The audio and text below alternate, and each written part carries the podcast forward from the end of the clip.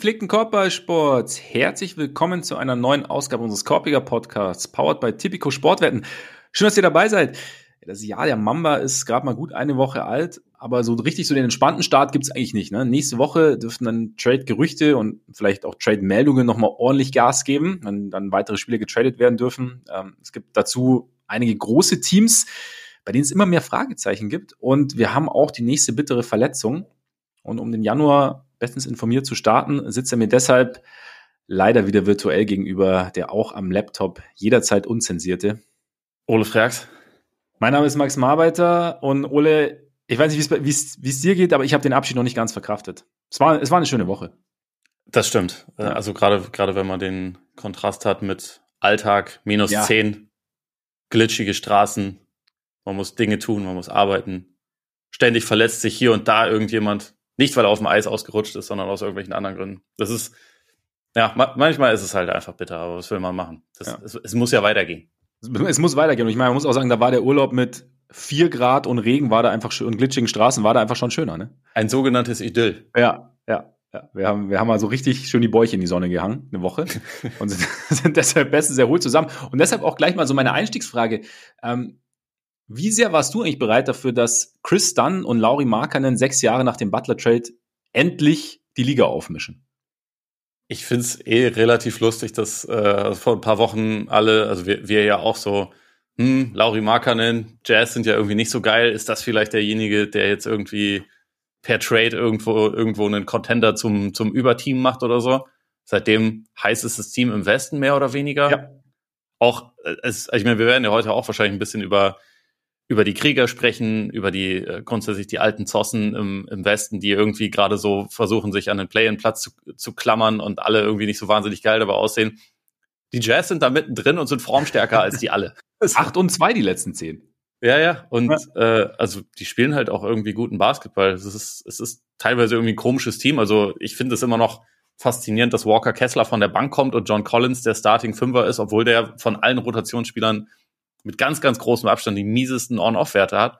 Aber irgendwie funktioniert's halt. Und ja, irgendwie ist der, ist der Mix okay mit einem, mit einem Backcourt, den so keiner auf dem Schirm hatte. Lauri ist natürlich geil, aber es ist ja sonst irgendwie, ist schon ein spezielles Team. Und im Moment ist, kommen, kommen sie jetzt wieder an den Punkt, wo Danny Ainge sich überlegen muss, hm, lass ich Will Hardy jetzt machen? Oder verkackt der mir damit nur alles? muss, muss ich doch den Coach wechseln. Oder, nee, nee, oder ich, ich grätsche ihm einfach in die Beine und, und trade jetzt halt meine guten Spieler. Aber ja, ja weiß ich nicht. Irgendwie, das, äh, die, die schieben sich schon ein bisschen in den Weg von den größeren Namen im Moment. Ja, also, vielleicht müssen so weitergeht. Ja, eben. Vielleicht müssen am Ende dann doch die Warriors überlegen, ob sie Steph Curry mal traden wollen, um da noch ein bisschen sich für die Zukunft aufzustellen, weil solange man noch was für ihn bekommt, ne? Ja, genau. Dann äh, ja. endgültig auf die zweite Timeline setzen. Ja, genau, genau. Ja, ist langsam Zeit. Also und nur noch eine Timeline, aber halt nicht die, mit der alle gerechnet haben, sondern einfach mal so genau. ein bisschen, ne? ein bisschen konträr, weil Light Years Ahead und so. Das ist jetzt Jonathan Kumingas Team. Oder Moses Moody's, aber der spielt halt nicht. Weil Eben, deswegen eher Kuminga, der, ja, da müssen wir gleich drüber reden. Aber ja. Kuminga ist Wahnsinn. Kuminga ist Wahnsinn und äh, wir werden tatsächlich intensiver drüber sprechen. Die Warriors sind nämlich unser großer Headliner heute, weil ich meine, es, es ist ja teilweise läuft es ja auch ganz okay. Sie hatten auch gegen die Nuggets theoretisch gewinnen können gegen die Nuggets, hätte Nikola Jokic nicht aus 80 Metern Entfernung irgendwie einen wilden Dreier übers Brett getroffen zum Sieg mit der Schlusssirene. Fairerweise hätten sie das Spiel sonst in der Overtime verloren. Wahrscheinlich. Der, der, der Trend sprach gegen sie, war nicht, war nicht ihr Friend. Ja, die Warriors haben jetzt halt auch irgendwie das jetzt innerhalb von ein paar Wochen schon ungefähr zwölfmal geschafft, 50 Punkte Vorsprünge noch zu verkacken äh, in, in, dem Spiel auch. Früher war das immer so das Ding, was die anderen gegen die Warriors gemacht ja. haben, wenn die mal kurz ernst gemacht haben. Jetzt ja. ist das durch. Warum das so ist, erfahrt ihr eventuell später. Wir werden auf jeden Fall drüber sprechen. Wir schauen uns auch die Raptors und die Knicks an, weil da läuft es ja im Gegensatz dazu relativ gut. Die Raptors zwar jetzt vergangene Nacht knapp verloren gegen den Lakers. Beschissen worden. Na, beschissen worden. Ich weiß nicht, ob du die, die Pressekonferenz von Darko äh, Rajakovic schon gesehen hast. Wenn nicht, guck sie dir an. Es ist äh, einigermaßen einigermaßen geil. Nicht begeistert. Er wird auf jeden Fall auch eine, eine gute Geldstrafe dafür bekommen, aber der, in dem Fall, also der Ärger war verständlich, wenn man sich so das letzte Viertel angeguckt hat. Ich bin noch nicht bis zum letzten Viertel gekommen, muss ich gestehen. Aber von daher bin ich, ähm, ich habe, glaube ich, die ersten drei habe ich bis jetzt geschafft, aber dann. Und dann Pressekonferenz. Wie gesagt. Und dann Pressekonferenz. Ja, ich bin gespannt. Aber man muss, ich meine, nachdem LeBron beschissen wurde, kann auch mal LeBron auf der guten Seite des Bescheißens stehen, ne? Einmal. Einmal. Ausnahmsweise. Ausnahmsweise. Ah, genau. Das werden wir uns genau anschauen. Und zum Einstieg würde ich sagen, sprechen wir über das Team, das vergangene Nacht auch gewonnen hat, die Grizzlies. Das heißeste Team im Westen übrigens. Das Drei heißt, Siege in Folge. Längste ja, Streak. Ja, besser, besser als die Jazz, die direkt danach kommen.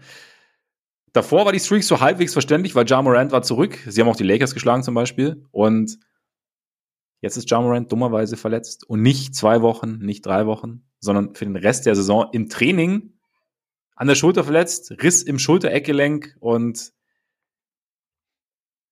du als Grizzlies Verantwortlicher würdest du sagen, okay, Freunde, also wir haben jetzt vieles versucht, permanent verletzt sich irgendjemand, permanent verletzt sich irgendjemand langfristig. Jetzt ist es halt dann doch dieses Übergangsjahr, das wir eigentlich vielleicht so gar nicht unbedingt wollten. Ja, also jetzt ist die Entscheidung für sie ja getroffen worden, leider, muss man sagen. Also äh, auch wenn sie jetzt in Dallas gewonnen haben und davor auch die Suns geschlagen haben. Ich meine, gut, gegen die Suns kann man mal gewinnen, aber also die Mavs waren ja zuletzt gut und die haben sie jetzt äh, dann auch so, ich glaube auch ohne Jaron Jackson geschlagen. Desmond Bain war halt ziemlich überragend wieder. Ähm, man hat ja über die ersten 25 Spiele der Saison gesehen, dass das jetzt nicht unbedingt ein Team ist, was viele Spiele gewinnt. Genau. Also gerade offensiv, ne? Die können schon, ja. die können schon irgendwie eine defensive Identität haben. Die haben auch ein paar gute Spieler, aber so der der Mix insgesamt ist einfach offensiv nicht gut genug. Selbst mit Morant waren sie offensiv ja nicht richtig stark jetzt über die, über die letzten Wochen. Sie waren besser, aber sie waren immer noch nicht richtig gut. Und ich denke, was, was sie jetzt machen können oder sollten, wäre halt tatsächlich sich überlegen, so über den nächsten Monat, den wir noch haben, bis die, äh, bis die Trade Deadline ansteht, ob man halt proaktiv schon etwas adressieren kann, was man auch mit Morant brauchen wird, weil, also, es gibt ja ein paar ziemlich offensichtliche Punkte, die sie einfach adressieren können. Also in erster Linie äh, halt Shooting, Länge auf dem Flügel. Das ist ja ein Thema, was wir jetzt auch schon ganz lange haben.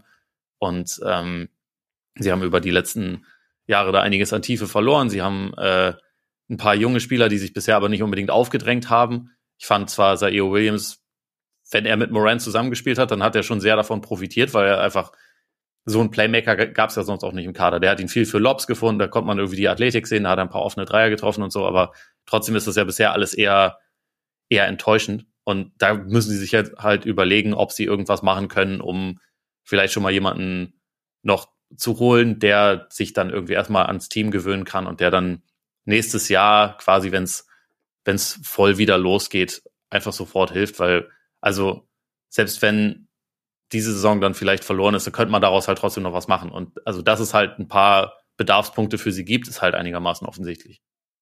Also im Grunde jetzt schon so ein bisschen aufstellen quasi für nächstes Jahr. Und dann, ja, genau. Also ja. man könnte es ja auch quasi als vorgezogene Free Agency sehen. Ja. Weil also Memphis ja jetzt in der Regel auch kein Team ist, was da irgendwie dann der ganz große Player ist. Sie haben auch sowieso nicht mehr so viel Kohle zur Verfügung, weil Desmond Bain, dessen neuer Vertrag kickt ja dann auch für nächste Saison rein. Also es ist dann ab jetzt sowieso eher via Trade zu machen. Und ich finde, man hat jetzt über die letzten Wochen wieder kurz sehen können, okay, dieser Kern aus, aus Bane, Morant und Jackson, der ist eigentlich richtig geil. Also da, damit kannst du ja wirklich was anfangen, wenn die gesund sind. Das, ähm, das ist ja schon richtig gut, aber du brauchst halt noch mehr. Also du brauchst halt noch Stücke drumherum. Und da können sie jetzt halt gucken, finden sie einen Weg, diese Stücke zu bekommen. Auch, also ich kann mir jetzt auch vorstellen, dass äh, nachdem das mit Marcus Smart in dieser Saison bisher ja sowieso nicht wahnsinnig überragend gelaufen ist, ob man da vielleicht irgendwie guckt, dass man den abgibt für einen größeren Wing oder irgendwie sowas in der Art, ja, dass Wert, man da ne? den Markt sondiert ja. oder so. Aber also in erster Linie finde ich einfach, dass es verdammt schade ist. Also ich habe mir schon, äh, als ich das, als ich das gestern Morgen gesehen habe, das kann jetzt irgendwie, ist jetzt auch nicht wirklich euer Ernst, weil ähm, ja. Also jetzt ganz abgesehen davon, dass mir natürlich Morant über die letzten Jahre wie allen anderen auch also beziehungsweise gerade über das letzte Jahr ziemlich auf die Nerven gegangen ist mit den Sachen, die er so abseits des Feldes gemacht hat. Über die letzten Wochen habe ich kein Team häufiger geguckt als Memphis, also seitdem er wieder da ist, weil mhm. es einfach eigentlich macht, macht Spaß gar ne? keinen spektakuläreren Spieler gibt in der Liga und es einfach super unterhaltsam ist, den, den beim Zocken zuzusehen. Und ich fand auch das schon einigermaßen beeindruckend, dass er halt irgendwie ja keine Anpassungszeit gebraucht hat oder so, sondern dass er eigentlich voll da war, also direkt im ersten Spiel mit einem Game Winner und auch über die Spiele danach Jumper, klar, immer noch eine Baustelle. Trotzdem, der bringt halt irgendwie sofort so eine Dynamik rein. Es ist mhm. halt eigentlich voll schade, dass dieses gesamte Jahr ein komplett verlorenes Jahr für ihn ist. Also teilweise selbst verschuldet, aber für diese Schultergeschichte kann er jetzt ja nichts. Ist auch eh völlig absurd, ne? Für dieses Spiel gegen die Suns hat er sich ja sogar noch vorher aufgewärmt und sie haben geguckt, geht's vielleicht. Mhm. Da dachte man jetzt nicht, dass der dann irgendwie monatelang raus ist und dann direkt als nächstes, ja, nee, Saisonende. Ja, scheiße. Kann man dann nur sagen. Also, das trifft's, das trifft's ganz gut. Ja, das ist mega bitter. Also bleibt auch nicht viel, nicht viel zu sagen im Endeffekt. Für wäre wär schön gewesen, das Ganze noch zu verfolgen. Wäre auch, wäre auch eine spannende Story, Storyline noch gewesen für den Rest der Saison. Was ist noch möglich mit Morant? Also du hast ja gesagt, sie waren eines der unterhaltsamsten Teams und es hat dann irgendwie, es hat auch ja auch funktioniert auf dem Parkett. Ähm, und dann ja, gerade wenn man sich den, den Westen unten anschaut, was wir gleich noch ein bisschen mehr machen werden, es wäre jetzt nicht unmöglich gewesen, dass sie da doch irgendwie ins Play-In rutschen und dann hättest du halt irgendwie dann vielleicht noch so ein Sleeper-Team hinten raus gehabt und so und jetzt ist es halt, jetzt ist es dahin und jetzt halt mal schauen, was, was im Sommer passiert. Ich bin halt, mein Memphis, wir haben, wir haben ja irgendwie vor zwei, zwei Jahren, drei Jahren drüber gesprochen, dass sie halt, also A, wahnsinnig viele gute Spieler schon haben und dann B, halt diese ganzen, ähm, ja, noch, noch interessante Spiele für andere. Sie waren so tief und irgendwie haben sie das ja so ein bisschen eingebüßt. Also ich bin gespannt, was sie machen. Von daher finde ich dann den Smart Vorsch Vorschlag in Anführungszeichen oder was du Smart gesagt hast, finde ich jetzt ganz interessant, weil du dir halt überlegst, okay, das ist jetzt vielleicht einer, der hat jetzt hier noch nicht so seine, seine perfekte Heimat gefunden bis jetzt. Vielleicht tut das noch, man weiß es ja nicht, aber zumindest, wo du sagst, okay, das ist aber auch ein Spieler, der interessant sein könnte für andere Teams. Und dann, dass du dann halt jemanden, weil es dieses Jahr sowieso egal ist, nächstes Jahr hast du Morant wieder, dass du dann halt dann wirklich diese Baustelle auf, auf dem Flügel dann irgendwie schließen kannst, mehr oder weniger. Ich weiß nicht, ob für wen Smart dann interessant sein könnte, der, der Wings anzubieten hat, aber zum Beispiel für Brooklyn interessant wäre oder so. Ob du dann halt da irgendwie jemanden von so, so einen Dorian Finney-Smith oder sowas bekommen kannst oder, oder einen, einen Royce O'Neill oder der jetzt natürlich nicht ganz so lang ist, aber ja. Das will ich meinem lieben Freund Marcus Smart nicht antun, in Brooklyn zu landen. Ja, wenn dann noch Donny Mitchell kommt dazu. So ein seelenloses Team. Tut mir leid. Ich weiß, Nein. du magst sie eigentlich, aber ich, ich irgendwie, die geben mir wirklich am wenigsten von allen Teams in der Liga. Ja, es ist schon, ist schon, ist schon ein bisschen nicht sagen, was gerade passiert, ne? muss, muss man schon sagen. Aber irgendwie, also Lau, so, lauwarmes Leitungswasser. Ja. Das sind die Brooklyn Nets. Ja. Was aber, wenn es so richtig kalt ist, kannst du mal, ne, wenn du draußen bist, wirst, wirst ja kein kaltes Leitungswasser. Dann trinkst du das zum Aufwärmen, ne? Also ja, Max Marbeiter genau. trinkt dann, trinkt ein Glas ja. lauwarmes. So, ne? So Hände aneinander reiben und dann mal einen schönen Schluck lauwarmes Leitungswasser. Ganz tief rein in die Budde. Ja, ja. sehr gut. Ja. Nein, war jetzt nur ein Beispiel für Teams, die jetzt halt diverse Wings haben und vielleicht jemanden abzugeben haben und vielleicht auch Verwendung hätten für einen Spielertypen wie Smart. Wobei es gibt viele, Spiel äh, viele Teams, die Verwendung hätten für einen Spielertypen wie Smart. Ja, eigentlich schon. Also man muss ja sagen, die Saison war für ihn bisher auch echt nicht gut. Also ich habe ich hab neulich so einen Take gesehen, ähm, dass er vielleicht der schlechteste Veteranenstarter der Saison bisher war. War erstmal wütend, habe mir dann die Zahlen angeguckt und gedacht, okay, ich kann irgendwie verstehen, wo es herkommt. Es hat, es hat meine Gefühle verletzt, aber dann hat er halt die Lakers abgeschlachtet. Ne? Also ja. den Lakers hat er acht oder Für neun die reicht's halt immer noch. jetzt gerade am Wochenende. Die Lakers sind ein Team, was ihn unbedingt, also was ihn voll gut brauchen könnte. Also wer weiß. Aber, ja, aber die haben keine langen Wings, die sie abgeben können, oder? Den äh, Cam Rettich, aber den brauchen natürlich dann wiederum auch. Jetzt, also, Nein, es ist kein, es ist kein logischer Trade-Partner. Ich bin nur am überlegen, ja. welche Teams halt jemanden wie Smart brauchen können. Du weißt ja, es gibt immer Mittel und Wege. Ähm, die Bugs. Der dritte, dritte Teams und den ganzen Kram. Ja, die Bugs, klar, könnten damit auch viel anfangen. Da, ja. Das wäre dann aber irgendwann ein bisschen zu viele ekelhafte Querverbindungen ja, zwischen Milwaukee und Boston. Ja. Wir aber, ja, also klar, die, die könnten ihn, die könnten ihn tatsächlich brauchen. Ja. bloß nicht. Die haben aber auch keine langen Wings abzugeben. Ich glaube nicht, dass die Grizzlies Bossman 99 haben wollen. Wer weiß. Einer, einer für die Zukunft, ne? Einer für, ja, genau, genau.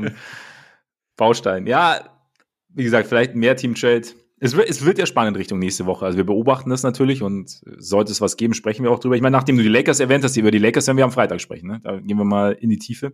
Genau. Nachdem die Lakers ja jetzt zwei in, zwei in Folge gewonnen haben, auch zwei gute in Folge, also einmal gegen die Clippers, einmal jetzt gegen die Raptors vergangene Nacht. Ähm, genau. Werden gegen wir da Grizzlies hätten sie eigentlich auch gewinnen müssen, wenn Memphis nicht so ein krankes Shooting-Luck gehabt hätte in dem Spiel. Aber fand ich trotzdem okay. Ich muss ja gestehen, ich vergieße selten eine Träne, wenn die Lakers nicht gewinnen. Also von ja. daher.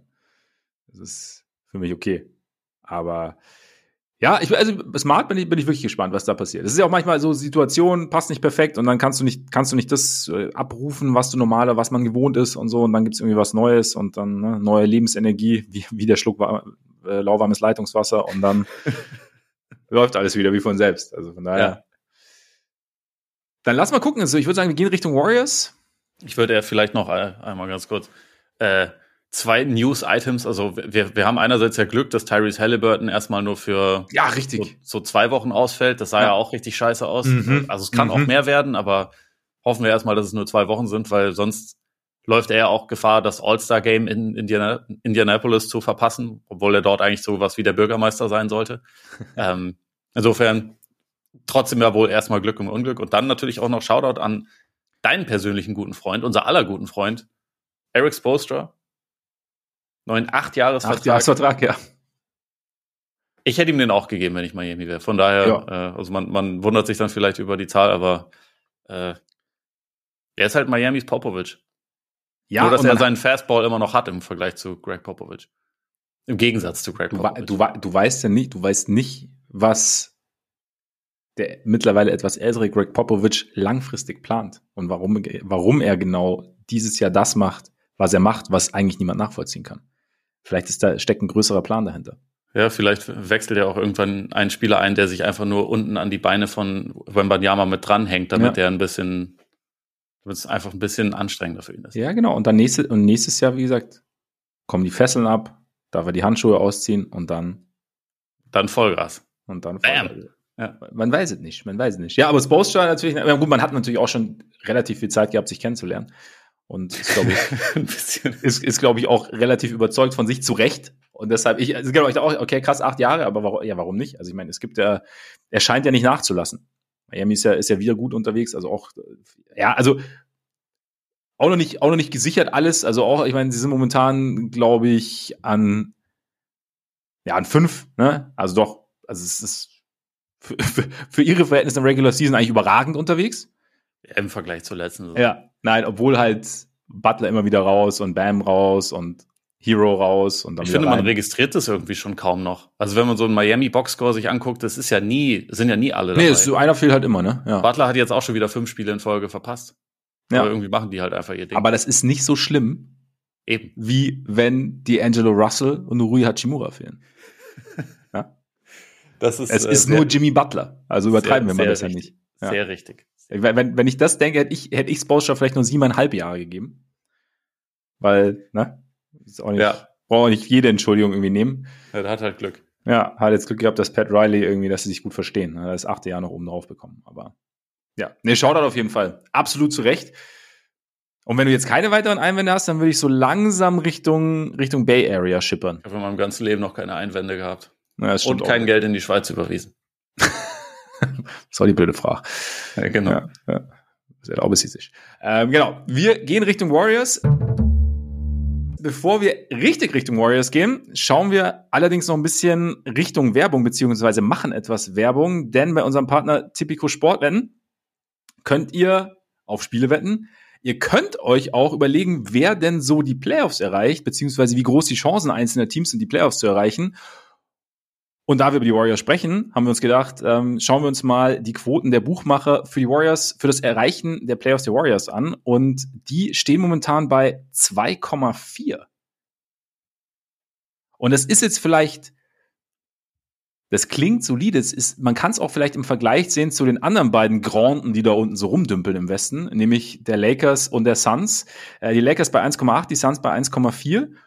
Und keine Ahnung, vielleicht oder die Frage, bei den dreien, glaubst du, egal auf wen man setzt, man bekommt am Ende was raus? Oder beziehungsweise man, man, gewinnt am Ende? Und B, wenn nicht, auf wen würde, wer, wer ist für dich am wahrscheinlichsten, beziehungsweise wer fällt für dich am wahrscheinlichsten raus? Also äh, zum ersten, ich würde auf keinen Fall eine Kombi-Wette auf äh, alle drei machen. Ich glaube, die Wahrscheinlichkeit ist schon Dafür sehr ist Utah hoch. zu stark. Darf, naja, also nee, die sind ja alle im Moment nicht auf dem Playoff-Platz. Das ist ja, die, die sind auf den Plätzen neun, zehn und zwölf. Also ja. keins davon ist im Moment ein, ein safes Playoff-Team und da ist auch noch dann ein bisschen was vor ihnen. Und also ich würde schon stark davon ausgehen, ja, wobei, also ich habe ein gewisses Vertrauen in die Lakers. Ich, ich denke auch, dass die Suns eigentlich, auch wenn das nicht so geil ist, dass die immer noch mit ihrem Talent so einen gewissen Margin of Error haben, der am Ende wahrscheinlich dazu führen wird, dass wenn sie im Play-in sind und da dann beispielsweise gegen Houston spielen, dass ich dann bei ihrer Erfahrung trotzdem auf sie setzen würde, also mhm. bei der individuellen Qualität. Deswegen glaube ich das schon auch. Bei den Warriors bin ich im Moment so ein bisschen an dem Punkt angekommen, wo ich denke, dass das wird vielleicht einfach nichts mehr. Also es läuft halt im Moment einfach nicht gut. Klar, Draymond kommt jetzt wieder mit der mit der krassen Medientour, die er jetzt gerade schiebt, die, also können wir gleich drüber reden, aber ja. ähm, das wird natürlich helfen, aber Chris Paul ist jetzt halt erstmal auch wochenlang raus, nachdem er am, äh, an der Hand operiert wurde. Der war einer der stabilisierenden Faktoren äh, in dieser Saison. Also ich glaube auch der beste Spieler, was die On-Off-Werte angeht und so. Das äh, ist nicht komplett von der Hand zu weisen, dass der jetzt dann auch rausfällt. Du hast halt irgendwie immer noch so viele, ja, Diskrepanzen in Sachen Spielzeit und von dem, was die Leute dann abliefern auf dem Court. Ich habe immer noch nicht das Gefühl, dass Steve Kerr weiß, wen er eigentlich spielen lassen will. Mhm. Auch zu Recht, weil äh, bisher halt einfach keine richtig guten Kombinationen gefunden werden. Und natürlich sagt man einerseits, okay, ich vertraue auf, äh, auf Steph, auf irgendwie die Championship Knowledge und so. Und es gibt natürlich auch die Möglichkeit, dass die noch einen Trade machen. Darüber können wir ja dann auch gleich noch sprechen. Aber im Moment würde ich sagen, das ist so das Team. Ich glaube es im Moment nicht mehr so richtig, weil halt einfach der Westen ziemlich tief ist und sie sind auf zwölf. Sie haben da schon ein bisschen was zu klettern. Und wenn wir so über die, äh, auf die letzten Jahre gucken, es war jetzt auch nicht so, dass sie in jedem Jahr halt Bäume ausgerissen haben. Klar, sie sind äh, 2022 Meister geworden. Ja. Aber sonst, also es, es ist ihnen halt irgendwie einfach, glaube ich, so eine gewisse Konstanz abhanden gekommen und auch so eine gewisse Selbstverständlichkeit, die sie ja über, über lange Zeit ausgezeichnet hat. Die ist jetzt halt einfach nicht mehr da im Moment. Der Westen ist gut. Es gibt viele Teams, die, wo ich das Gefühl habe, der Trend geht eher in die richtige Richtung und die Warriors gehören einfach im Moment nicht dazu. Es geht so auf und ab, habe ich so ein bisschen den Eindruck. Also es, es, es gibt schon, es gibt ja Phasen, in denen man denkt und auch, also sowohl während einzelner Spiele als auch jetzt so dann insgesamt über mehrere Spiele, oder über ein, zwei Spieler vielleicht auch mal nur, wo du denkst, okay, jetzt so langsam, hm, das, das sieht wieder aus wie früher. Aber wie du sagst, also es war eigentlich das Championship-Jahr war, klingt jetzt ein bisschen gemein, also ich glaube, Zach Lowe hat es auch ähnlich formuliert, aber es war so ein bisschen der Ausreißer sozusagen. Und trotzdem total verdient und trotzdem alles wunderbar, aber es war halt die zwei Jahre davor, auch aufgrund der Verletzungen natürlich von Clay und so, war es war es einmal ganz schlecht, einmal sind sie, glaube ich, im Play-In dann rausgeflogen. Und dann Championship und letztes Jahr dann zweite Runde. Also es war so, sie, sie waren jetzt, sie sind schon länger nicht mehr dieses Überteam. Genau, und, und sie waren letztes Jahr, aber wenn ich äh, wenn ich es richtig im Kopf habe, auch nur der Six Seed, ne? Und haben, ja, genau, genau. Haben quasi kein Auswärtsspiel gewonnen über die gesamte genau. Saison. Genau, und, und es gab es gab halt schon immer immer Schwächephasen sozusagen. Und es ist, ich meine, es ist ja, sie sind halt einfach, es ist halt ein Team, das eine Dynastie begründet hatte, aber das jetzt halt einfach immer, immer älter wird. Und so dieser Übergang holpert momentan halt ein bisschen. Von daher weiß ich auch nicht, ich würde ich würde auch nicht zu 100% drauf vertrauen. Also, weil es halt, ja, es klingt. Es hat schon Gründe, dass sie die beste Quote haben, sagen wir mal ja, so. Ja, also, es klingt, es klingt trotzdem verlockend, genau, aber ich, ich würde auch nicht zu 100% drauf vertrauen, dass es am Ende reicht. Gerade weil eben, wie du sagst, also sie müssen ja erstmal ins Play-In und dann hast du halt dieses eine Spiel, in dem es halt dann laufen muss. Und ob dann halt alles zusammenpasst. Ich würde ich würde nicht ausschließen, dass es dann irgendwie noch wie du sagst, über den Trade, dass da noch was passiert oder dass man dann auch, wenn Draymond zurückkommt, der die Defense etwas stabilisiert, dass es dann und, und sie irgendwann doch Lineups finden, die funktionieren, dass es dann besser aussieht. Aber Stand jetzt garantiert. Da würde ich am besten nicht. eher die Dreierquote der Houston Rockets empfehlen, als die der Warriors tatsächlich. Es ist, es ist hart. Ich, ich, weiß nicht, ob ich schon so weit bin, aber ja. Ist natürlich wie immer alles komplett ohne Gewehr, ne? Ist ja klar. Von daher schauen wir mal und nach dem Hinweis gleich gehen wir direkt mal in die Tiefe bei den Warriors. Freunde, und nicht vergessen, 18 plus, erlaubt nach Whitelist, Suchtrisiko, Hilfe unter bovai.de. Und da sind wir jetzt angekommen und wir haben es wir ja gerade schon ein bisschen anklingen lassen. Also es gibt halt, es gibt diverse Probleme. Und jetzt kommt Draymond zurück. Wunderbar. Also tatsächlich wunderbar, weil ich habe es ja gerade auch kurz im Segment gesagt, so die, die Defense war jetzt nicht richtig geil über die letzten Wochen. Und da kann Draymond auf jeden Fall helfen. Gut, dass sie das Gespräch mit Adam Silver geführt hat. Fresse. Glaub, ganz, ganz ehrlich, glaub, glaubst du das? Glaubst du, dass er, dass er wirklich, also kannst du es dir, oder kannst du es dir vorstellen, dass er wirklich nach dieser ganzen Geschichte um den Schlag gegen Nukic, dass er wirklich ins, ins Nachdenken gekommen ist und sich gedacht, wow, okay, nee, irgendwie, man weiß, man weiß ja nicht, was, was der ganzen Sache zugrunde liegt. Also es hat sich ja wirklich gehäuft in letzter Zeit und es ist ja irgendwie dann, also kannst du dir vorstellen, dass wirklich äh, an so einem Punkt, wo er sagt, okay, es ist mir irgendwie alles, es ist zu viel oder ist es jetzt halt so, ja, glaubst du, es ist so ein bisschen, du hast ja auch gesagt, Medientour. Für mich ist das eine Aussage, die man tätig, damit Leute irgendwie mal darüber reden. Also für mich ist das genauso glaubwürdig wie LeBron nach den Conference Finals letztes Jahr, wo er gesagt hat, boah, ich weiß auch nicht, ob ich weitermache.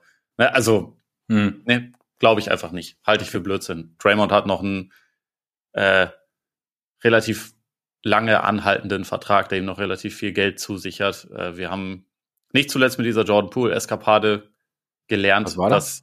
dass, weiß auch nicht, habe ich vergessen, aber dass äh, Geld für ihn, also was ja auch vollkommen legitim ist, eine, eine gewisse Rolle spielt. Ähm, und ich glaube nicht, dass er jetzt in der Situation, also selbst wenn er sich da ein bisschen hinterfragt hätte und also die ganze Nummer, wie das hier gerade abläuft, lässt mich in Frage stellen, ob er sich wirklich da so ein bisschen hinterfragt und reflektiert, weil ich das vollkommen drüber finde und eher denke, Keule, spiel doch einfach wieder und reiß dich zusammen ja. und lass diese Taten für dich sprechen, statt irgendwie so eine Tour jetzt zu machen. Aber wie dem auch sei, die macht er jetzt halt, ist okay, aber nee, für mich, also das, das ich dachte, ich höre auf und dann hat Adam Silver, nur, also nur Adam Silver mich davon abgehalten, das halte ich für, äh, glaube ich, absolut nicht. Nee. Es ist halt so ein bisschen, es ist genau wie du sagst, also eigentlich cool wäre es auch aus meiner Perspektive gewesen, sich für sich zu sagen, okay, die letzte Zeit war jetzt absolut nicht optimal. Er hat ja auch diese, diese Counseling-Stunden gehabt und äh, macht das ja auch weiterhin wohl, wie es heißt. Und ich komme jetzt einfach zurück. Ich bin jetzt einfach wieder da. Ich, ich, sitze jetzt erstmal noch auf der Bank, bis ich wieder fit genug bin. Und dann fange ich wieder an, Basketball zu spielen. Dann schaue ich, dass ich dem Team helfe. Und das war's. Und das ist halt genau wie du jetzt, jetzt hast du aber halt wieder Jetzt hast du halt wieder so, jetzt hast du wieder ein Thema außenrum. Jetzt ist es wieder, jetzt ist es wieder was Großes sozusagen. Jetzt ist es halt irgendwie, jetzt ist es halt auch wieder ein bisschen was, was ja irgendwo ein bisschen den Fokus irgendwo. Weil du kannst natürlich auch sagen, es ist vielleicht, man war ja auch so der, der Klassiker, wenn Trainer sich vor die Mannschaft stellen, ne?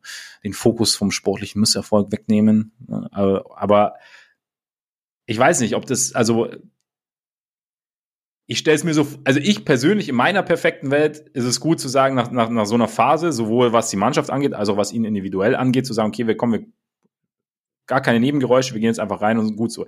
Kann natürlich auch sein, dass Draymond sowas braucht. Also das ist natürlich auch das Ding, dann kann man natürlich sich wieder überlegen, was, was ist geläutert, wobei man das vielleicht auch dann noch trennen kann. Dieses, ich brauche diese Aufmerksamkeit auf der einen Seite, aber andererseits, ich muss mich trotzdem auf dem Feld mehr im Griff haben. So, das ist ja, aber wie gesagt, in meiner perfekten Welt wird es auch anders ablaufen. Hätte es die Meldung gegeben, Draymond kommt zurück. Da wäre wär Draymond jetzt auf der Bank gesessen, vielleicht im nächsten, übernächsten Spiel dabei gewesen.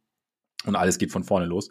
Aber jetzt, genau, hat er sein, seine neue Podcast-Episode veröffentlicht und jetzt Genau, hat auch noch eine Vertragsverlängerung mit äh, dem Network unterschrieben, wo er seinen Podcast hat. Also ja.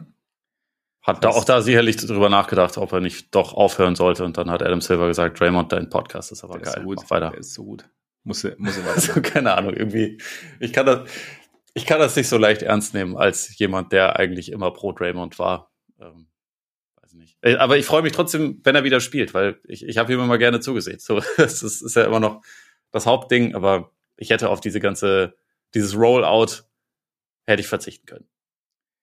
Geht mir auch so. Jetzt, wenn du sagst, du freust dich drauf, wie er spielt. Ich fand jetzt, ähm, es war natürlich wieder ein Klassiker, dass Zach Law in seiner Folge gestern ziemlich dieselben Themen hatte, die wir jetzt so für die Woche geplant haben. Das ist tatsächlich reiner Zufall, aber kann man ja auch was aufgreifen. Und ich fand, was halt die, du hast ja Chris Paul angesprochen, der so ein bisschen, ja, die, ne, ne, ein stabilisierender Faktor war, der natürlich auch Creation gebracht hat von der Bank, was, was jetzt vielleicht irgendwie fehlt. Und, und Lowe hat dann in den Raum geworfen, gerade auch mit Blick auf die Gesamtkonstellation der Starting Five, willst du jetzt Kuminga aus der Starting Five nehmen? Nicht unbedingt, aber willst du einen Center spielen lassen? Plus Draymond, plus Kuminga, dann hast du drei Non-Shooter auf dem Feld. Willst du vielleicht auch nicht unbedingt. Ob dann Draymond jemand sein könnte, zum Beispiel der von der Bank kommt und dann halt da so auf eine andere Art natürlich als Paul, aber da auch so diesen, so ein bisschen diesen Creation, diese Creation-Verantwortung übernimmt. Kannst du mit der Idee was anfangen? Hm, eigentlich nicht, weil Draymond halt auch der wichtigste Verteidiger ist und die Warriors äh, Platz 29 defensiv waren über die letzten zwei Wochen. Äh, also der soll ja auch dabei helfen. Und mhm. also ich, ich sehe auch nicht diese Not Jonathan Kuminga, nur weil er jetzt stunk gemacht hat, auf eine lächerliche Art für jemanden in seinem Alter, der muss jetzt unbedingt starten. Also klar brauchen sie den und klar sollte der Minuten sehen, aber Ähm, ich würde jetzt nicht sagen, dass man für den dann Draymond dauerhaft von der Bank bringen sollte. Natürlich kann man das erstmal irgendwie ausprobieren, um den irgendwie wieder so ein bisschen in Game Shape zu bekommen, aber ich, ich würde halt sagen, du brauchst in der Starting Five eigentlich die Defense. Mhm. Von daher sollte er meiner Meinung nach dann perspektivisch schon Starter sein. Das ist ein bisschen die Frage, was man mit den, mit den anderen Positionen macht. Äh, aber Clay ist ja, da wir über die Warriors sprechen, nicht verhandelbar. Curry natürlich sowieso nicht. Die anderen beiden Positionen, da geht's dann halt drum. Es wäre geil, wenn man den Andrew Wiggins von vor zwei Jahren hätte, der halt auch Dreier getroffen hat. Den hat man nur dummerweise nicht mehr. Ja, und deswegen muss man ja. sich da halt was überlegen. Also, ja. was die, was die Leistung in dieser Saison eigentlich müsste es eigentlich Podjemski sein. Aber Podjemski ist halt auch wieder ein bisschen klein. Der ist zwar ein guter Verteidiger, aber der ist halt ein bisschen klein. Und dann bringst ja. du da halt wieder so ein gewisses Ungleichgewicht rein. Kuminga kann halt Spot-Abwürfe, äh, die, die ganz offen sind, manchmal treffen, aber das reicht halt auch nicht so richtig. Und ja, hast du halt einfach ein Ungleichgewicht. Also, ich weiß nicht, ob die richtige Antwort im Moment im Kader ist. Außer, also, außer man hofft auf die Antwort, Moses Andrew Moody. Wiggins, ich kann wieder.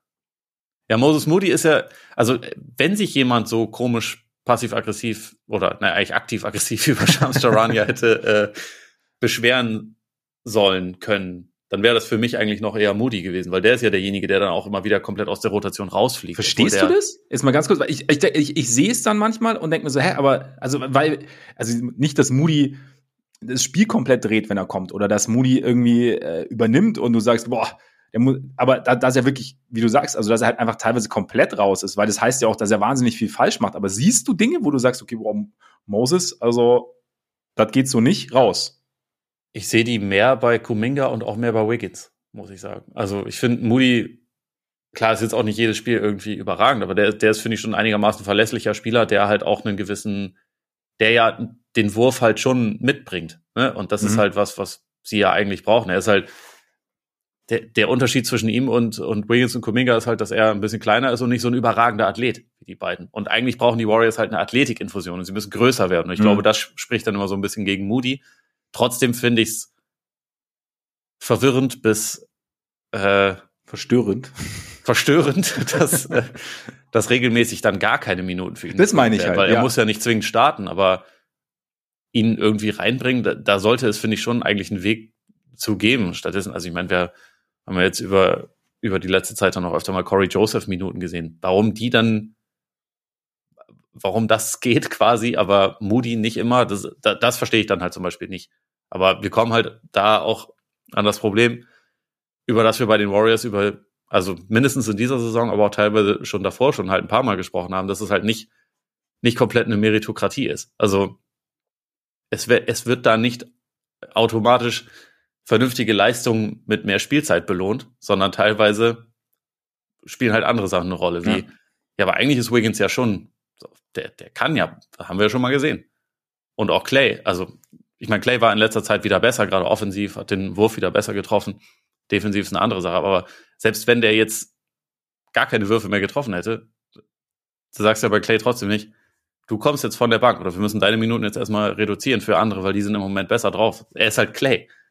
Bei Clay kann ich das noch besser verstehen. Bei Wiggins ist es halt im Moment echt an einem Punkt, wo man denkt, der, der spielt halt gerade so schlecht, dass es dann vielleicht einfach besser wäre, ihm eine Pause zu geben, ihn abzugeben oder ihn halt weniger spielen zu lassen zugunsten von anderen, weil er halt im Moment einfach nicht gut spielt. Aber das ist halt etwas, damit sind sie dann irgendwie teilweise sehr langsam, gerade bei den Leuten, die halt für die Franchise was geleistet haben. Was ja irgendwie auch verständlich ist, aber womit man dann halt immer wieder an das Problem kommt, die jungen Spieler fühlen sich dann ungerecht behandelt und sie haben ja eigentlich auch einen Punkt. Also sie werden ja auch ungerecht behandelt, wenn man, wenn man ganz ehrlich ist.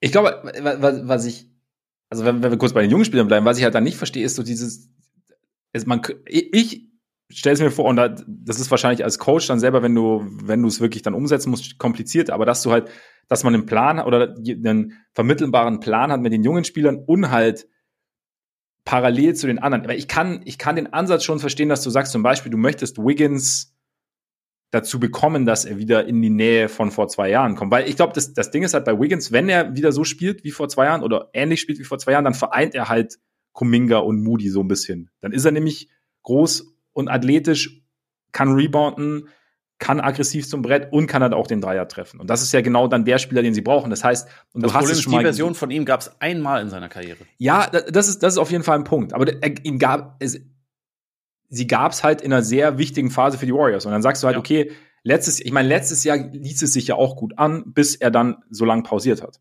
Ja.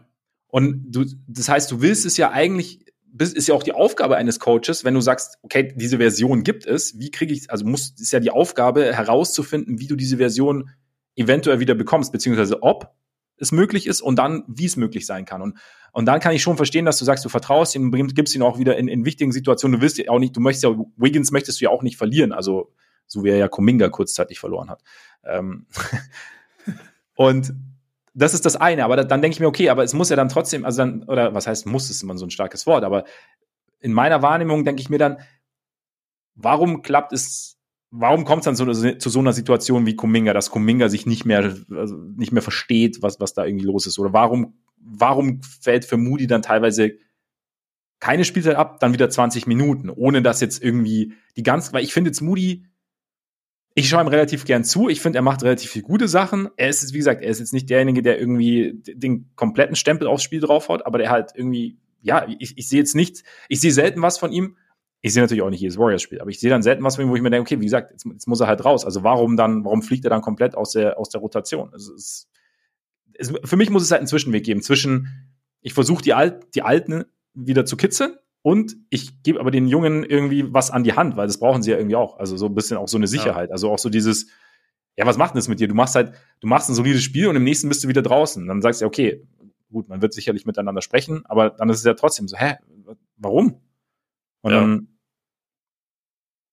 ja. Ja, und ich glaube, also, das ist jetzt speziell ein Kuminga-Ding, aber vielleicht auch ein bisschen ein Moody-Ding. Es ist halt, die sind beide immer noch echt jung und beide äh, spielen einerseits um den nächsten Vertrag, andererseits ist es halt, glaube ich, schon, schon die ganze Zeit, seitdem sie bei den Warriors so, dass, dass Kerr gerade Kumingas Art von Spiel eigentlich nicht unbedingt bevorzugt. Also so dieses, äh, am liebsten den Ball bekommen und dann äh, nicht sofort irgendwie eine Entscheidung treffen, den Ball irgendwie dann wieder weiterspielen, so alles im Fluss der Offense, so die Beautiful Game Warriors, die wir irgendwie über, über viele Jahre gesehen haben. So die Art von Spieler ist er ja eigentlich nicht. Der ist halt einfach ein Freak-Athlet, der aber auch also sehr gerne zum Korb geht, der jetzt nicht immer den besten Motor hat, nicht unbedingt ein guter Passer ist oder so, sondern halt eigentlich jemand, der dann schon auch Körbe machen will, so mehr oder weniger. Und der da drin auf jeden Fall Talent, äh, Talent hat und so, aber eigentlich kein Körspieler ist. Und deswegen frage ich mich da dann auch, also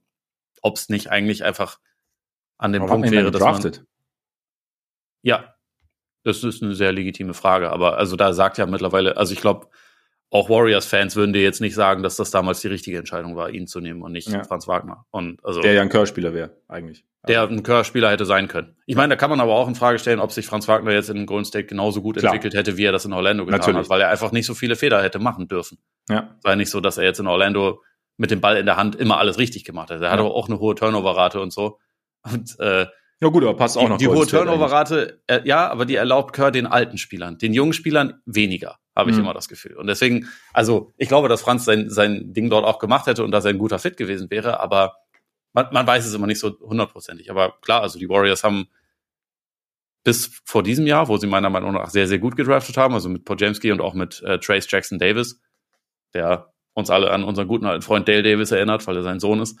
Ähm, davor haben sie halt über Jahre einige Male ziemlich daneben gelegen. Ja. Also in dem, in dem Wiseman Draft natürlich am krassesten, wenn man da bedenkt, Lamello, die beiden Tyrese's Pieces hätten sie draften können. Also kein Mensch hätte damals an zwei Tyrese Maxi gedraftet, der ist ja in den 20ern weggegangen, glaube ich. Ja. Aber ähm, und auch Halliburton. Das könnte alles, ja, ich meine, Halliburton, die Draft-Nerds haben schon gesagt, es könnte auch der Beste in den Draft sein. Aber selbst wenn an zwei hätte ihn wahrscheinlich keiner genommen, runter, runter traden wäre vielleicht das Ding gewesen. Ja. Alles kompliziert, aber also das, ich meine, es geht ja vielen Teams so, die das damals verkackt haben mit Halliburton. Ne? Deswegen muss man da jetzt auch nicht sagen, so, die Warriors, die haben es alles komplett verkackt, aber die haben halt einfach ein paar Jahre im Draft mit diesen hohen Picks, die sie hatten, die eigentlich ein so gutes Team nicht unbedingt hätte haben sollen, haben sie halt einfach nicht die besten Entscheidungen getroffen. Das muss man nüchtern betrachtet so sagen. Das hätte sonst natürlich dazu führen können, dass sie jetzt ganz anders dastehen würden. Aber jetzt stehen sie so da, wie sie dastehen und das ist im Moment Platz 12. und, äh, und man weiß es nicht so recht. Weiß, also, hast du dir das Spiel gegen die Raptors angeguckt? Ja. Jetzt äh, gerade vor ein paar Tagen. Das, das war ja schon, also die waren kampflos unterlegen. Die wollten eigentlich nach der, also zur Halbzeit hätten die, glaube ich, alle lieber gesagt, okay, komm, ihr habt gewonnen. Ja. Congrats, habt ihr gut gemacht. Wir sind heute ja absolut chancenlos und, und äh, sind irgendwie zu klein, zu langsam. In Transition kriegt ihr alles, was ihr wollt. Ihr kriegt jedes Mismatch, was ihr haben wollt. Irgendwie ist heute nicht unser Tag. Macht's gut, Leute. Und sowas sollte eigentlich so einem Team nicht passieren. Aber gab es jetzt halt irgendwie schon, schon einige Male. Ja, das ist so ein bisschen, ist auch so ein bisschen der Eindruck jetzt, jetzt weil wir, weil ich noch im Vorfeld einfach mehr Spiele angeschaut habe. Es ist halt auch so ein bisschen, ist auch ein bisschen die Frage, welches Warriors-Team man dann bekommt. Also welche Einstellung bekommt man, welche, welchen Ansatz bekommt man. Weil es gibt, wie gesagt, das, das, das Nuggets-Spiel, waren sie voll dabei. Wie gesagt, sie haben auch diesen, du hast ja schon am, Anfang angesprochen, sie haben diesen riesen Vorsprung verspielt. Aber trotzdem, da, da, da sahen sie wieder aus wie ein Top-Team im Endeffekt. Also da war trotzdem gefühlt Denver das bessere Team, aber ist ja auch okay, weil Denver ist, ist und bleibt unser aller Favorit, denke ich mal, oder der, der Favorit der meisten. Dann ist es auch okay, wenn die Warriors nicht das bessere Team sind, aber sie hätten dieses Spiel eigentlich gewinnen können, vielleicht sogar gewinnen müssen, wenn sie dieser, dieser Curry-Turnover und, und auch generell halt, wie sie, wie sie den Vorsprung dann verspielt haben. Und ähm, genau, und dann ist es halt, dann hast du wieder so ein Spiel wie gegen die, gegen die Raptors. Und das sollte halt irgendwie nicht passieren. Und das ist aber halt irgendwie auch, es, es wirkt halt einfach alles so ein bisschen, es ist halt, es steht halt nicht auf sicheren Füßen gerade, was passiert. Ja. Also du, das, das, was wir jetzt mit, mit den Lineups, mit den Rotationen irgendwie ansprechen, das ist ja, das ist ja ein Ding. Sie wissen nicht genau gefühlt, was, was haben sie, was passt zusammen. Es gibt ja auch diese Statistik Kuminga und Wiggins zusammen, was halt bodenlos ist, was, was die, was die Zahlen angeht. Also das ist halt einfach minus X. Ich habe es gar nicht, nicht im Kopf, wie viel es genau ist. Aber dass die beiden halt einfach nicht zusammenpassen. Okay, das geht jetzt irgendwie nicht. Dann probierst du Bitter, mal. weil das die einzigen überdurchschnittlichen Athleten im Team sind. Ja, Genau, genau. Und dann, dann startet äh, mal Jackson Davis, dann startet wieder Looney, dann startet mal Pojemski, dann startet Chris Paul. Gut, der ist jetzt raus. Aber es ist halt einfach, okay, es ist halt einfach sehr noch, noch Stand jetzt sehr, sehr viel Try and Error. Und dann ist es halt eben, dann gibt's halt, dann, dann kann man so ein Spiel mit reinkommen. Hm, ich würde jetzt gerne nochmal zu Kuminga zurück, weil ich finde ihn schon, also ich, wir wollen ja immer eine Entwicklung sehen von ihm. Also es war ja so, so über die letzten Jahre, so dass er mal so ein bisschen, dass ein bisschen mehr Konstanz reinkommt, dass er so ein bisschen, dass er, dass er auch mehr reboundet, dass er aggressiver zum Brett geht, da seine Athletik nutzt. Er hat jetzt, er kriegt jetzt über einen re relativ langen Zeitraum hin, zweistellig zu scoren. Ich finde auch, er geht aggressiver zum Brett. Jetzt wäre meine Frage an dich. Bist du denn mal grundsätzlich, wenn du den Kuminga so anschaust, und jetzt mal kurz ausklammern, dass er sich da irgendwie komisch beschwert hat und äh, gesagt hat, er hat das Vertrauen in Steve Kerr verloren. Aber bist du grundsätzlich mit der Entwicklung Kumingas in diesem Jahr mehr oder weniger zufrieden? Mm.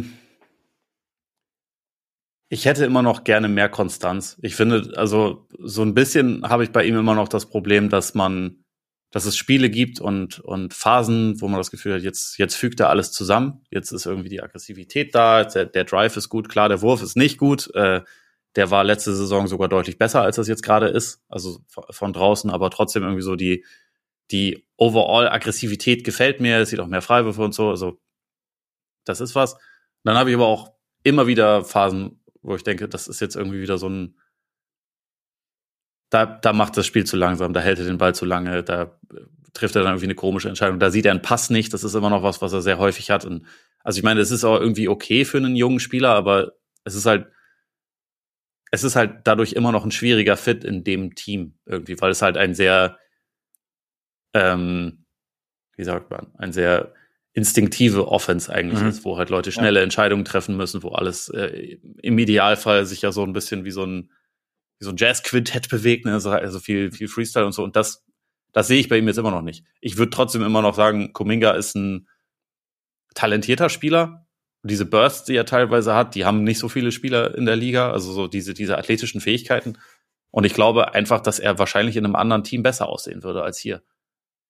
Und also was ich ein bisschen schade finde, ich meine, das ist natürlich auch äh, dann sicherlich dem, dem Spielansatz der Warriors geschuldet, aber meine Vorstellung war schon irgendwie vor der Saison auch immer ein bisschen, okay, jetzt habt ihr Chris Paul, ein Pick-and-Roll-Gott, setzt ihn ein bisschen mehr dann auch mit Kuminga vielleicht mal als Rollman ein, versucht seine Athletik irgendwie mhm. da mehr zum Tragen zu bringen. Und das haben sie halt, finde ich, wenig getan.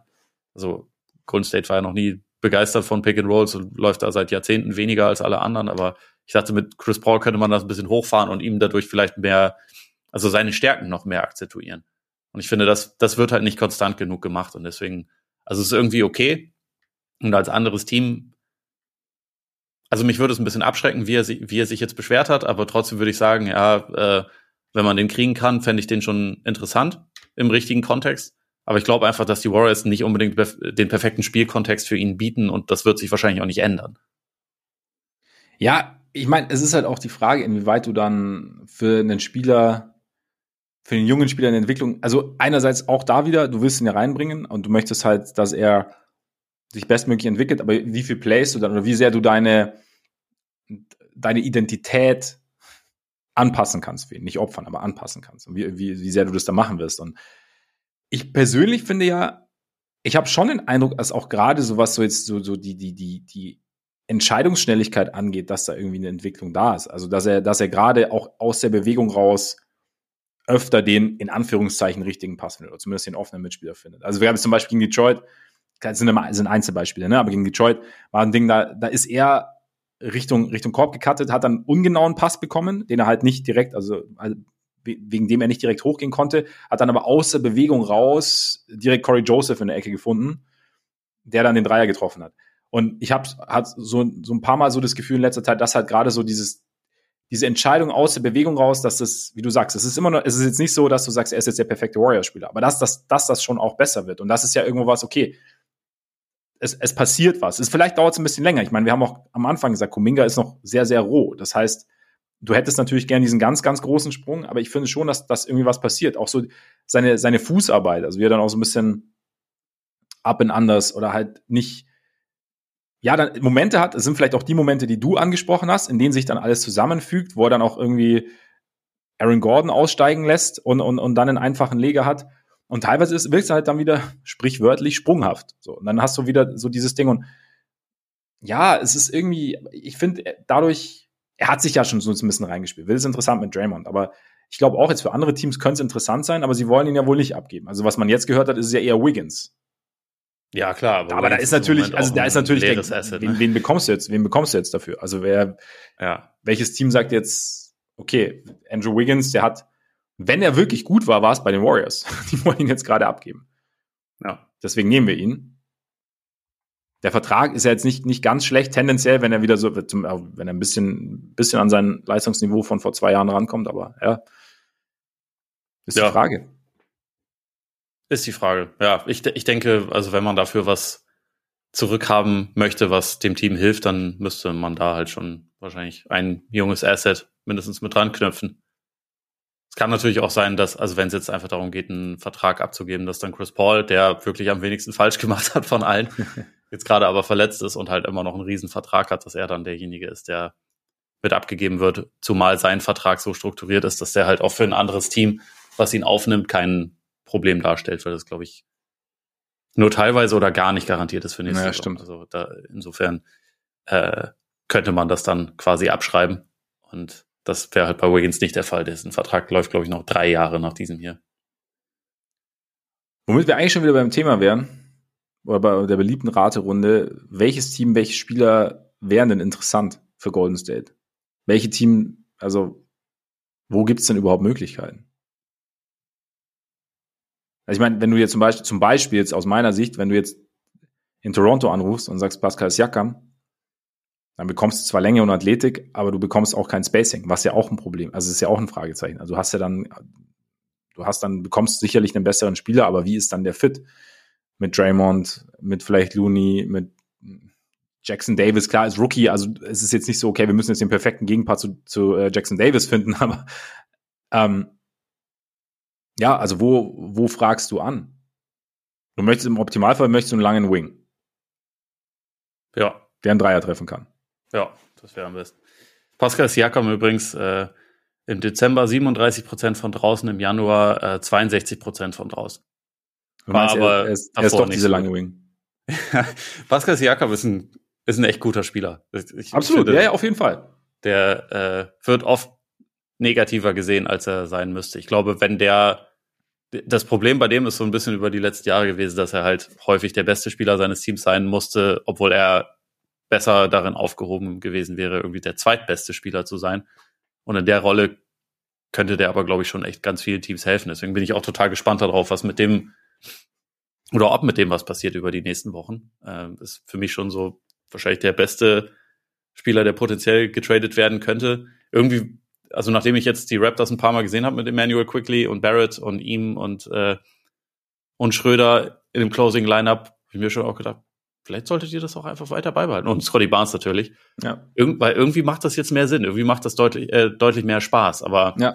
wir wissen ja, bei Siakam ist die Lage ein bisschen komplizierter. Aber ähm, ja, weiß ich auch nicht, ob er jetzt der perfekte Fit ist für die Warriors. Aber, also er wird sie natürlich viel besser machen. Die Frage ist halt, äh, will man sich den holen, wenn sowohl der als auch Clay Thompson nach der Saison Free Agents werden und beide Geld haben wollen? Macht das Sinn, wenn man sowieso, also die haben, glaube ich, in dieser Saison zahlen sie inklusive Luxussteuern 400 Millionen für ihr Team. Das im Moment auf Platz 12 ist. Das, ist, darf man Ja. immer nicht vergessen. Da ist dann auch die Frage so, ist das, ist es das wert in einer Saison, die sich im Moment in eine Richtung bewegt, wo man vielleicht feststellen muss, es wird nichts. Ja, genau. Und wie, wie weit kommst du mit Siakam nach oben? Also bist du dann, springst du von 12 auf 2 oder springst du von 12 auf 7, 6? Wenn überhaupt, ja. Ja. Und dann eben, und dann bist du wieder bei der, bei der Frage des Investments. Ja. Ja, und also ich, ich glaube schon, dass er sie kurzfristig deutlich besser machen würde. Glaube ich auch, also auf jeden ich weiß Fall. halt nicht, ob das langfristig dann trotzdem der, der, der richtige Fit ist oder ob man sich Ja. da eher woanders umhören muss. Aber ich- also ich finde es auch schwer, da jetzt irgendwie den, den Trade zu finden, der alle Probleme löst, weil es dafür einfach ein bisschen zu viele gibt und der, der Kader halt in, im Moment in so einem Ungleichgewicht ist. Also ich weiß nicht, hast du, hast du noch irgendwie einen bestimmten Spieler oder Spielertypen, wo du denkst, so der, der würde jetzt, also es muss ja nicht alle Probleme lösen oder so, Ja. muss ja nicht, das heißt, okay, jetzt dann Golden State Warriors perfekt, fünfter Titel ist, ist morgen da, aber ähm, gibt es so Punkte, wo du, wo du halt ansetzen würdest? Also vielleicht auch mit, mit kleineren Sachen, die ihnen helfen würden? Also mein, mein erster Punkt wäre Andrew Wiggins, weil der würde schon sehr viel helfen, wenn er einfach wieder, wieder zurückkäme. Spielen würde, ja. Ja, also das war, weil das, das, im Endeffekt ist es ja so, da kannst du sagen, da hätte man sagen können, weiß ich nicht, irgendwie auch da wieder bist du vielleicht wieder in Brooklyn, Finney Smith, ich glaube Finney Smith läuft aus, oder? Äh, das müsste ich. Oder, oder O'Neal läuft aus. Einer von beiden, glaube ich, läuft aus. O'Neal könnte gut sein.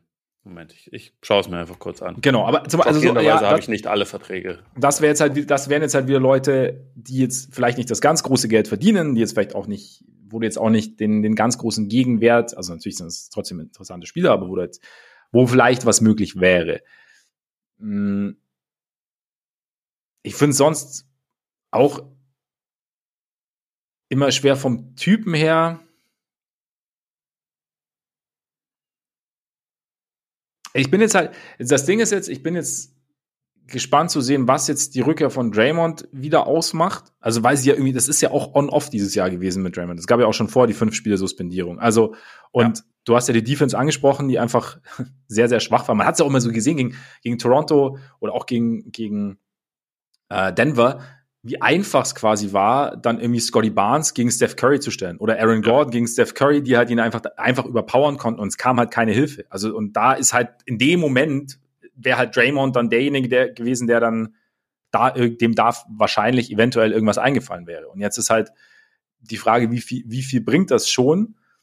Klar, wie gesagt, dann sind wir, wie, wie sieht dann das Lineup aus? Mit Jackson Davis hast du eigentlich echt einen, einen Big, finde ich, gefunden, der dir extrem viel Energie bringt, der, der gut am Brett arbeitet, der da irgendwie, der auch einen ganz soliden Touch hat, finde ich, so um Ring rum. Und das ist halt, wie, wie, wie kannst du jetzt experimentieren mit dem, was du jetzt gefunden hast, mit dem, was du hast und wie, wie setzt sich das dann zusammen? Und wenn, wenn sich die Defense stabilisiert, die Offense ist gefühlt etwas flukier als die vergangenen Jahre irgendwie. Ich meine, wir, wir haben auch diese zwei berühmten Steph-Spiele mit einstelliger Punktezahl und äh, keinem Dreier jetzt gehabt und Clay in letzter Zeit besser, aber auch nicht immer. Dann, dann es ist, es ist nicht mehr ganz so gegeben, wie es läuft. Aber trotzdem, wenn du Defense stabilisierst, die Offense noch gut, dann, dann bist du vielleicht auch wieder ein Stück besser. Ich meine, im Endeffekt, was, was sie im Endeffekt brauchen, glaube ich, ist halt Länge und Athletik. Also das ist halt, was, was, halt, was wir jetzt besprochen haben. Oder reicht es schon jemand zum Beispiel, wenn du sagst Chris Paul, aber äh, reagierst du auf die Paul-Verletzung, wäre auch eine Frage. Vier Wochen, glaube ich, soll er jetzt raus sein. Und in vier Wochen wird er wieder evaluiert. Kann das sein? Ja, ich, ich glaube, es wären, es waren fünf angesagt, aber also fünf. irgendwie sowas in dem, in dem Zeitraum, über die Deadline hinaus. Probierst du in Washington Tyus Jones anzufragen oder sowas? Ja, das Problem ist, würde ich glaube ich nicht machen, weil es war ja jetzt schon ein relativ großes Problem, dass Curry, Paul und dann vielleicht Ja. auch noch Brojemski Ja. und eigentlich willst du Clay auch noch spielen lassen. Das sind halt zu viele deiner guten Spieler sind dann klein.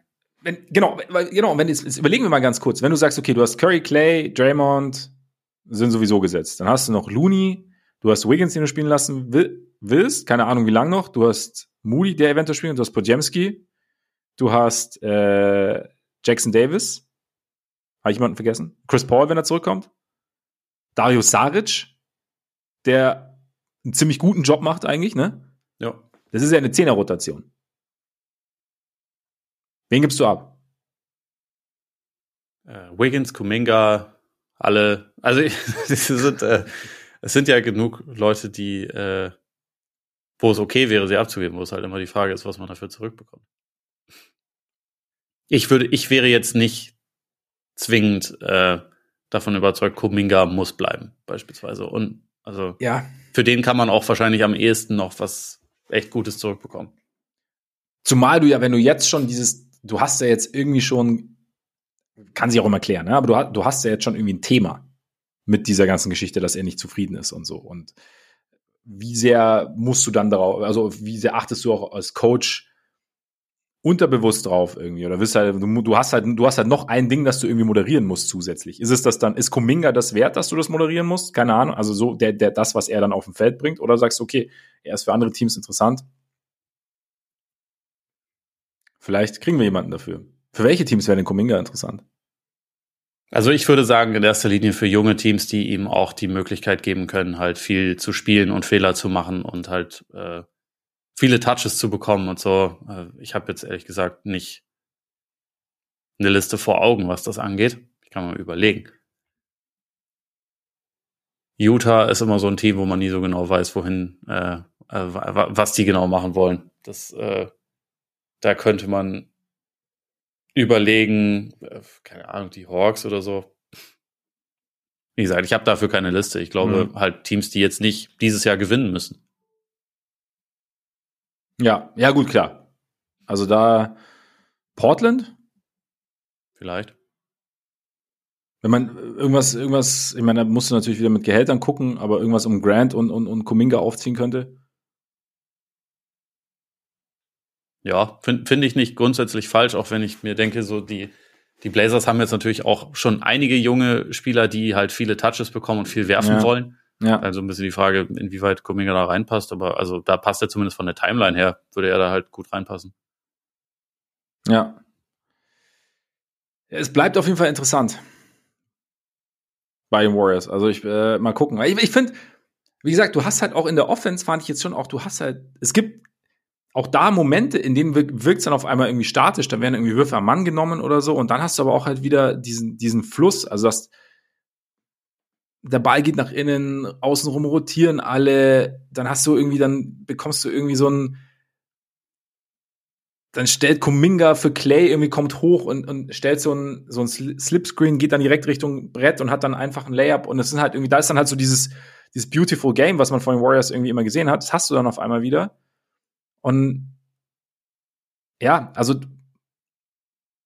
ich weiß nicht, es ist, es ist momentan, momentan sieht es irgendwie so ein bisschen so aus, als passt sich zurecht zusammen. Sie sind trotzdem ja 5-5 in den letzten 10 Spielen. Ne? Hat noch eine positive Bilanz ohne Draymond. Also es ist, ja auch noch, sie haben letzte Woche Orlando geschlagen, knapp gegen, gegen Denver verloren. Das Toronto-Spiel war natürlich bodenlos. Detroit war anstrengender, als es hätte sein müssen. Es ist, sie kommen nicht so richtig, richtig in Fahrt. Vielleicht, wenn Draymond zurückkommt und dabei bleibt, vielleicht funktioniert es dann. Man weiß, das ist halt, das ist ja auch noch so das Ding. Man hat ja noch so ein paar Variablen. Findet Wiggins wieder ein bisschen mehr in Tritt oder und dann, wie gesagt, wie, wie viel mehr gibst du Podjemski, wie viel mehr Zeit kannst du ihm geben? Den äh, finde ich mega geil. Bin ja also, unfassbar, auch wie, wie mir Offensivfaust annimmt, ne? Ja, ja. ja Also- also Pojenski finde ich auch richtig nice. Und es ist jetzt, ja, Der, der ist halt, obwohl er jung ist, einfach auch sofort ein instinktiver Warriors-Spieler, ne? Weil er halt Ja. einfach so dieses checkt. Aber also, ich glaube, was, was das angeht, so diesen Fluss, den werden wir jetzt mit Draymond wieder mehr sehen. Also ich, meine, der war ja halt einfach der wichtigste Orchestrator davon über die letzten Ja. zehn Jahre. Der versteht Clay und Curry besser als alle anderen, sogar besser als, als Chris Paul. So, von besser daher, als Clay und Curry. ja, also ich meine, bei Steph hat man, finde ich, in letzter Zeit schon auch in, in manchen Spielen so ein bisschen den Eindruck gehabt, dass es, dass der mental mindestens, aber vielleicht auch körperlich ein bisschen müde ist, weil er halt mehr den Ball in der Hand haben muss als sonst. Mhm. Gerade, also wenn dann Paul und Draymond beide nicht dabei waren, da fehlt halt schon irgendwie so ein bisschen, bisschen Playmaking um ihn herum. Also ich glaube, der wird schon auch sehr, sehr oder sollte schon sehr davon profitieren, wenn Draymond halt wieder spielt und auch ja. dann vielleicht mal mehr als fünf Spiele in Folge macht, ohne irgendeinen Scheiß zu bauen. Absolut. Hast du noch was für Warriors? Nö, ich glaube, das reicht. Das reicht, ne? Dann gehen wir zu zwei Teams, bei denen es momentan deutlich besser ausschaut, die sich vor kurzem getroffen haben, um Trade zu besprechen und dann OG Ananobi nach New York geschickt haben und unter anderem Emmanuel Quickly und RJ Barrett zu den Raptors. Und äh, erst Toronto oder erst die Knicks? Äh, können erstmal kurz die Knicks abhandeln, weil sie gerade das heißeste Team der Liga sind. Fünf Siege in Folge geholt. Fünf Siege. Und die Sixers in Philly ordentlich abgezogen. Das war tatsächlich äh, ziemlich krass. Aber sie haben auch gegen ähm, Minnesota gewonnen. Also ja. zwei absolute Top-Teams jetzt geschlagen. Ähm, möchtest du an dieser Stelle das Net-Rating der Knicks mit OG Anunobi auf dem Court wissen? Sehr gerne. Plus 33 bisher. Das klingt äh, okay. Die Defense ist bei 93 Punkten pro 100 Ballbesitzen, was äh, so seit Jahrhunderten nicht in der Liga zu sehen war. Und die Offense bei 126, also auch ganz gut. Äh, ja. Insgesamt äh, scheint es bisher ganz gut zu funktionieren.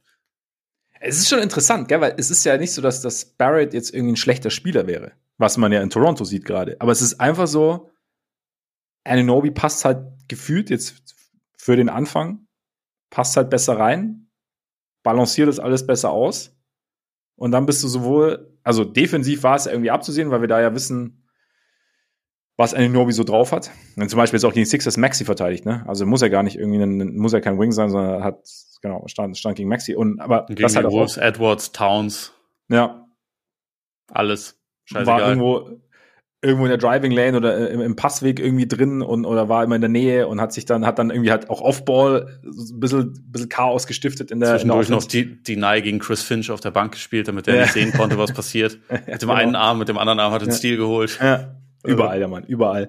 Das ist schon krass. Guter ja, und offensiv halt, ja, er ist halt, es ist halt einer, der interessanterweise, er bekommt jetzt auch nicht mehr Möglichkeit. Also es ist jetzt nicht so, dass er die ganze Zeit den Ball bekommt, aber er, also das ist halt der Vorteil, weil du hast ja bei den Knicks schon zwei, die sehr viel den Ball haben mit Brunson und mit, mit Randall und die dann auch ja nicht unbedingt dann noch den nächsten Pass suchen. Und dann hast du halt einen, der halt draußen wartet, der dann halt den Dreier aus der Ecke treffen kann, den du auch ernst nehmen musst als Defense. Und der dann halt einfach, ja, dessen, dessen Skillset einfach irgendwie besser reinpasst oder dessen, dessen Spielerprofil, ne? Ja, ja, der, der Fit ist halt einfach echt äh, besser. Also zumindest wenn er halt damit happy ist, dass er, dass es so aussieht, wie es jetzt gerade ja. aussieht. Weil also seine Usage Rate ist niedriger als in jedem Jahr seit seinem Rookie-Jahr. Also das ist schon lange her und wir haben ja seit Jahren immer mal wieder gehört, so, oh, OG Anunobi in Toronto vielleicht bisschen wenig, bisschen zu wenig Touches und so. Jetzt hat er weniger Touches als jemals zuvor, aber es scheint ihm ja irgendwie zu taugen. Also ähm, ich meine, OG Anunoby ist ja so ein bisschen aus der Kawhi Leonard Schule, dass er eigentlich nie lächelt und äh, grundsätzlich nicht der nicht der emotionalste Typ ist, ja. äh, aber also bisher hat man ja schon den Eindruck, dass das irgendwie für ihn passt. Sie werden ja wahrscheinlich auch mit ihm sich mal verständigt haben über einen, also darf man natürlich nicht, aber über einen möglichen Anschlussvertrag, wenn, ja. wenn sie jetzt für ihn traden sollten. Ich glaube, sonst hätten sie den Deal nicht gemacht. Sie haben ja durchaus auch echte Assets für ihn abgegeben, aber ähm, es scheint ja zu passen und er ist halt, glaube ich, so ein bisschen also defensiv halt eh so ein Puzzlestück, was ihnen gefehlt hat, aber auch offensiv. Die, also es passt halt besser, gerade weil er ein limitierterer Offensivspieler ist als andere. Ja, so, genau. Also, du willst ihm ja eigentlich nicht unbedingt einen Ball geben und zu sagen, hier dribbel mal ein bisschen, initiier mal für andere, spiel mal einen krassen Pass oder, sondern es ist ja eigentlich eher, okay, wir haben Leute, die den Ball haben. Du stehst da vorne, du bist über die letzten Jahre einer der konstantesten Catch-and-Shoot-Schützen aus den Ecken. Also das ist wirklich einer der, der mhm. besten überhaupt. Ähm, du kannst da mal abwarten. Der Ball kommt dann irgendwann raus. Wenn der, wenn der Closeout zu aggressiv ist, dann geh an den Leuten vorbei und stopf den rein. Sonst wirf einfach den Dreier und viel mehr muss er eigentlich gar nicht machen. Und das, ja. das ist aber halt auch das, was die Knicks in der Rolle mehr gebraucht haben als jemand wie Barrett, der nie, nie ein konstant guter Shooter bisher war und auch halt nicht immer die richtige Entscheidung getroffen hat, so im Sinne von, hm, jetzt sollte ich mal attackieren und jetzt, jetzt spiele ich den Ball weiter oder so. Das war halt, der konnte, also im Prinzip kann der mehr mit dem Ball in der Hand anfangen, aber es war halt nicht der richtige Fit für die Knicks Offense. Und deswegen kann man das hier sehen. Ich finde ich finde ja nach wie vor, dass irgendwie ähm, ein bisschen schade und auch dann für die Zukunft spannend, ob es sich für sie vielleicht ein kleines bisschen rächen wird, dass sie das nicht nicht wirklich mal konsequent ausprobiert haben, Brunson und Quickly zusammenspielen zu lassen, weil also mhm. Quickly ist halt schon jemand, der die Offense immer, bereich, immer bereichert hat. Und der mhm. und Brunson in den gemeinsamen Minuten letzte Saison hatten die Net-Rating von plus 12, in dieser Saison von plus 13. Das ist sau gut, ne? aber ja. Thibodeau war da halt einfach nicht so ein Fan davon, das über einen längeren Zeitraum auszuprobieren. Deswegen hat Quickly da halt einfach nur 24 Minuten Spielzeit oder so bekommen. Und deswegen war das dann auch legitim zu sagen, für unser Team brauchen wir gerade jemanden wie OG, OG Anunobi. Der macht uns also auf jeden Fall Playoff-tauglicher, als wir vorher waren, weil er einfach ein Stopper sein kann gegen jeden Flügel, Flügelstar, den es gibt und teilweise auch gegen Bigs, weil er einfach so brutal kräftig ist. Er ist ein einfacher Fit für unsere Offense, also machen wir das mal. Und also ja, im Moment sieht es echt gut aus.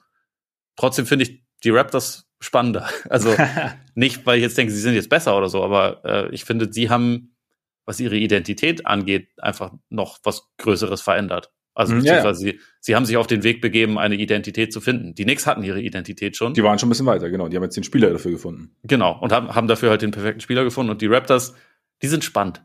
Das ist, äh, da tun sich Möglichkeiten auf. Und ich finde, äh, also es macht viel mehr Bock, denen jetzt zuzuschauen als vorher. Also einfach weil, also Quickly sowieso total unterhaltsam ist als Spieler, aber auch weil auch da die Balance ist jetzt schon besser.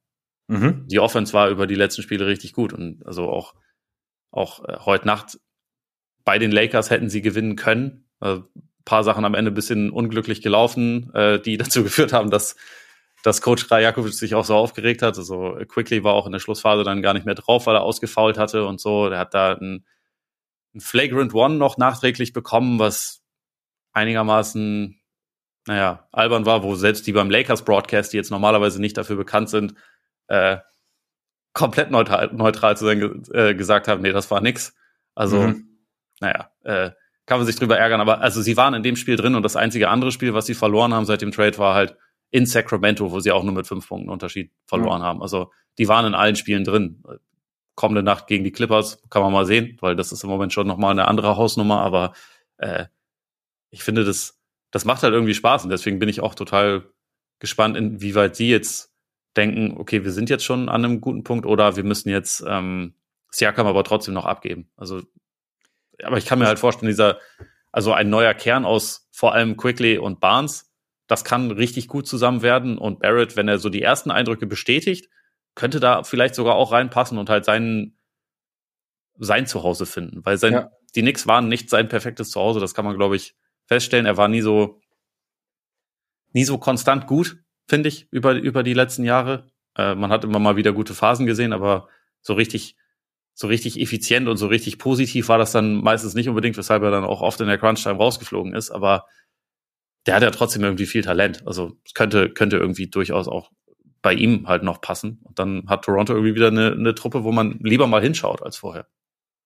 Absolut. Ich würde ganz kurz, bevor ich jetzt was zum Raptors sage, noch ganz kurz äh, Shoutout Isaiah Hartenstein, weil der ja, unbedingt. jetzt gerade als, als Starter auch, auch, auch, mal, auch mal einfach Joel Embiid konstant attackiert. Also, ja. und äh, glaube ich sogar geblockt hat auch. Also macht einen richtig guten Job und sein, sein, sein Passing kommt gerade kommt grad gut zur Geltung. Also. Der ne? führt die Liga über die letzten, ich glaube, knapp zwei Wochen bei den Stocks und beim Plus-Minus äh, allgemein an. Ja. Also schon nicht so schlecht, holt Rebounds wie ein Bekloppter. Also, Mega aktiv ist er, ne? Ja. Irgendwie für so für einen Big, finde ich. Ja, und er schafft's halt auch, äh, also auch wenn er mal so ein bisschen in Foul Trouble gerät, aber er fliegt halt im Moment nicht raus. Und also er hat ja sonst halt äh, noch nie konstant so über, über 30 Minuten pro Spiel auf dem Court ja. gestanden. Und im Moment tut er das halt, es funktioniert. Und also er macht einen mega guten Job. Also äh, im Moment, ich finde, also was die, was die Knicks halt durch den durch die Verletzung von Mitch Robinson verloren haben, ist, dass sie jetzt nicht mehr 48 Minuten lang einen guten Center auf dem Court haben, weil es halt nicht, nicht so einen guten Backup für Hartenstein gibt, wie Hartenstein es selber war für, für Robinson. Aber so der Star als Starting Center macht der, eine, macht der einen überragenden Job bisher. Ja. Also gut, dass du sagst. Shoutout auf jeden Fall mehr als verdient. Und damit wieder zurück zu den Raptors. ähm, weil ich auch RJ Barrett, ich musste auch, ich bin da echt auch überrascht, weil ich habe ja dann auch direkt nach, nach dem Trade gesagt, okay, interessant, weil du hast, du hast Scotty Barnes, der irgendwie nach innen will, du hast Siakam, der nach innen will, und du hast Barrett jetzt, der nach innen will. Aber irgendwie, wie du sagst, es ergibt irgendwie aus so, wie es dann zusammengeht. Ich habe mir dann auch gedacht, also ich meine, der, der, der Ansatz von Rajakovic wurde ja auch oft gesagt, ist halt auch mehr Fluss eigentlich in der Offense. Und jetzt, und gefühlt sieht's auch so aus und, und, und die Knicks Offense ist, war ja schon eher statisch. Und gefühlt sieht's, sieht's jetzt für mich, gefühlt sieht so aus, auch schöne, äh, schöne Kombination. Es sieht für mich so aus, als passierte bei äh, Barrett jetzt auch viel mehr aus der Bewegung raus oder aus dem Fluss der Offense mhm. raus. Und er attackiert halt dann und hat damit und, und macht und, und hat damit ist es für ihn irgendwie auch leichter und ist es aber auch er ist besser integriert in diese Offense, auch wenn die anderen beiden halt auch in der Zone. Aber es ist halt irgendwie es er ist jetzt zum Beispiel, das ist ja das, was wir jetzt bei bei Anunobi war jetzt keiner, der so richtig gut attackieren konnte oder der so richtig, der, der das bei dem attackieren jetzt irgendwie so das das Sahnestück der Offense ist. Und Barnes ist die, äh, ich habe ich hab die ganze Zeit den Namen Barnes im Hinterkopf gehabt. Sag nicht Barnes, sag nicht Barnes, jetzt ist passiert. Barrett RJ Barrett, ähm, der, der, der kommt ja extrem gut da rein und hat dann irgendwie seinen Spin-Move und sowas. Also der geht, der, der geht ja lieber nach innen. Und irgendwie, das scheint irgendwie, das scheint dann irgendwie auch zu passen, finde ich, weil er, weil er das halt, weil das halt ist, was ist, was er kann. Und ich meine, Quickly, ich bin echt, ich bin echt irgendwie so ein bisschen traurig zu sehen, dass Quickly jetzt hier so in, in Toronto den, den, den Sprung endgültig zum Starter macht. Das war ja, wie gesagt, mein, mein, mein Traum ist, wird jetzt einfach, wird jetzt einfach weiter nördlich gelebt. Ähm, weil er ist schon sehr gut, Emmanuel Quickly. Ja, ich, ich, mag, ich mag den auch sehr gerne. Hat, ja. äh, hat viel von Tyrese Maxey in seinem Spiel auch. Ne? Ja, schon, ne? Die waren auch, wenn ich es richtig im Kopf habe, College-Teammates. Ja, ich glaube. Beide, beide Kentucky, ne? Ja, genau. Maxi hat, glaube ich, Maxi hat, hat auch einen Podcast. Ich weiß nicht, immer noch, jeder hat einen Podcast mittlerweile, auch wir. Und wir haben den wenigstens schon lange. Ja, stimmt, stimmt. Da, da war Tyrese Maxi noch äh, Weiß ich gar nicht. In der, in der Schule, als wir Wahrscheinlich. Oder mit Emmanuel Quickly in Kentucky. Nee. das könnte auch sein. Auf jeden Fall war Quickly auch schon da und da haben sie sich, glaube ich, auch ausgetauscht, habe ich irgendwann mal gesehen. Ja, also genau, nur halt mit ein bisschen aggressiverer Defense noch, ne? Also es ist halt bei ihm so das, also ja, mega dynamisch, hat den, hat den Wurf von draußen und damit, der bringt halt auch noch mal eine andere Dynamik rein, finde ich jetzt als Schröder zum Beispiel, weil halt noch, noch mehr Downhill ist irgendwie und das ist ja was, was, was irgendwie den, den Raptors irgendwie extrem gut tut, plus dann eben noch der, der sichere Wurf oder der gute Wurf. Ja, es ergibt irgendwie Sinn. Und ich hatte da nämlich auch schon den Gedanken, ja, was ist denn das mit Siakam? Also, klar, hätte er Bock nochmal zu verlängern, aber kriegst du das jetzt so aufgezogen? Also, oder sagst du, okay, wir versuchen vielleicht noch einen, jemanden zu finden, der noch ein bisschen besser zu Quickly, zu Barrett, zu, zu äh, Scotty Barnes passt?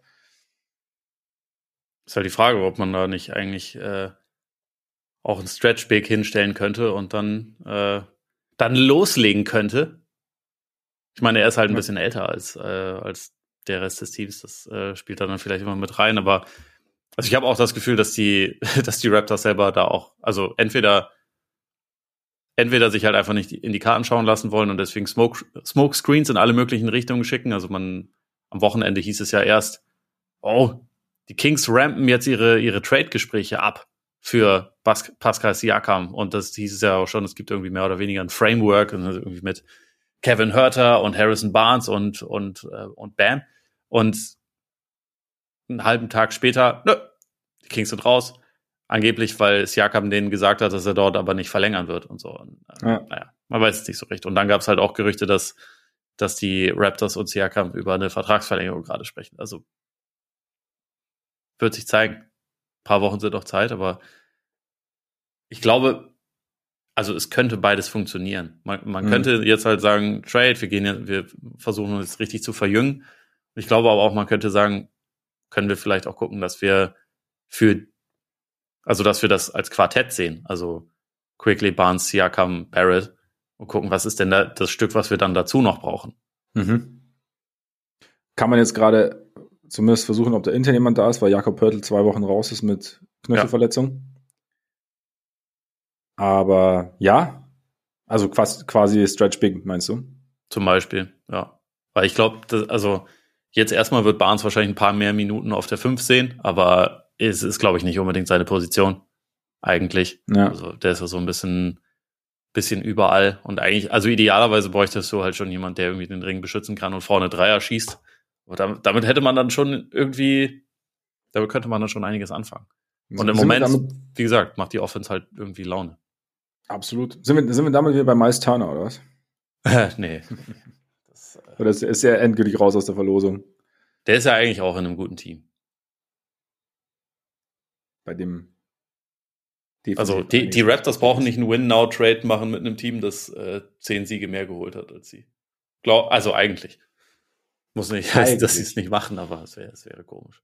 Nee, und ich meine, sie, sie haben ja eigentlich schon auch, äh, denke ich, Pläne mit Pöltl. Sie haben ja letztes Jahr ja. erst einen Erstrunden-Pick für den abgegeben, um ihn halt zu bekommen und ihm dann einen neuen Vertrag gegeben. Also Pöltl ist ja auch gut. Also Pöltl ist gut, auf jeden Fall in seiner Rolle. Ist halt, ja, äh, ja Mal gucken. Vielleicht läuft es auch auf einen Siakam-Trade hinaus. Ich glaube, also. Für Zach Levine meinst du? Nee, meine ich nicht.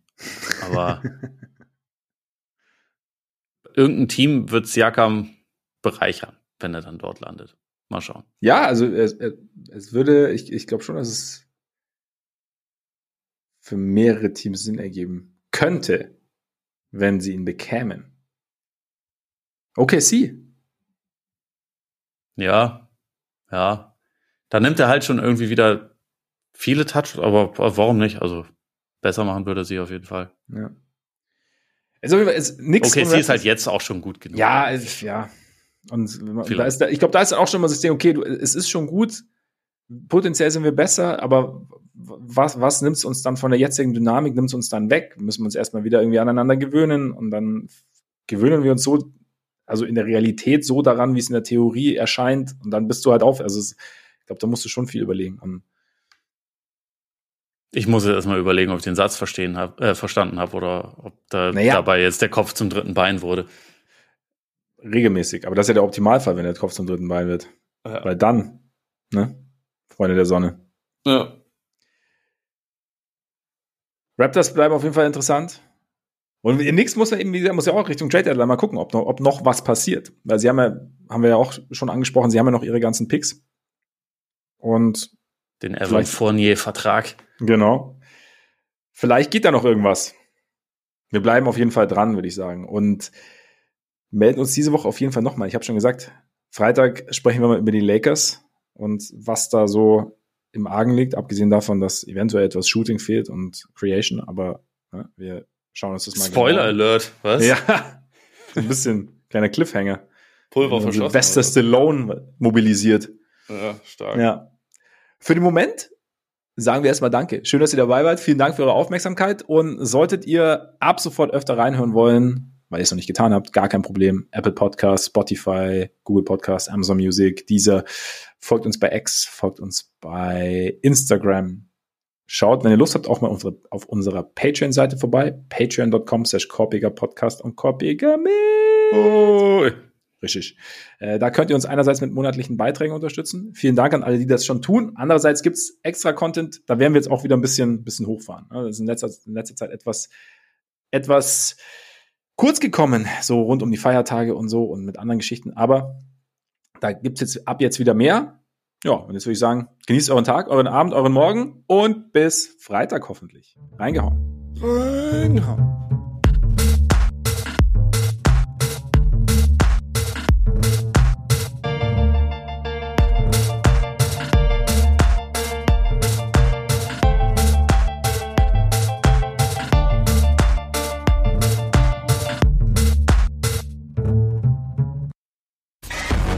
Sendung wurde präsentiert von Tipico Sportwetten.